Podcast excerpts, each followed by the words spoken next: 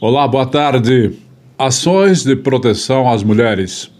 Com o objetivo de combater a violência contra a mulher, o Ministério da Justiça e Segurança Pública acaba de lançar um curso para aprimorar e qualificar as delegacias de polícias civis de todos os estados brasileiros e do Distrito Federal. O curso Formulário Nacional de Avaliação de Risco Saberes Transdisciplinares para Avaliação e Gestão de Riscos em Contexto de violência doméstica e familiar contra as mulheres. Vai reforçar a capacitação dos profissionais para auxiliar as mulheres vítimas de violência. Os profissionais de segurança pública farão um questionário na hora do registro da ocorrência.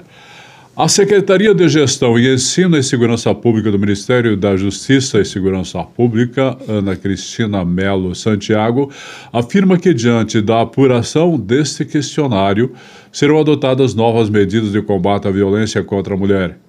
Esse curso surge com o objetivo de apresentar a esses profissionais esse formulário, ou seja, também um momento de muita reflexão para que possibilite a correta aplicabilidade e interpretação desse documento tão valioso. Porque a partir dessa aplicabilidade, dessa interpretação, é muito correta que se faça uma promoção e adoção de intervenções necessárias à proteção integral das mulheres em situação de violência doméstica, familiar e, naquele caso correto que é apresentado, essas novas políticas a serem implementadas vão contribuir muito no combate a esse tipo de crime. A delegada destaca que o aumento de números de agressões contra as mulheres no ano passado foi significativo desde o início da pandemia. Oito mulheres são agredidas por minuto no país.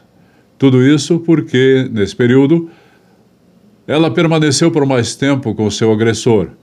Atendimento multidisciplinares, casas de acolhimentos e programas de recuperação ao agressor são extremamente importantes para o combate a esse crime. As perguntas estabelecidas no formulário lançado pelo governo vão mapear a situação da vítima, do agressor e o histórico de violência na relação. Com base nessas respostas, o encaminhamento do caso pode resultar, por exemplo, em afastamento do agressor do lar ou direcionamento da mulher a uma casa de abrigo. Vamos pensar nisso? Boa tarde.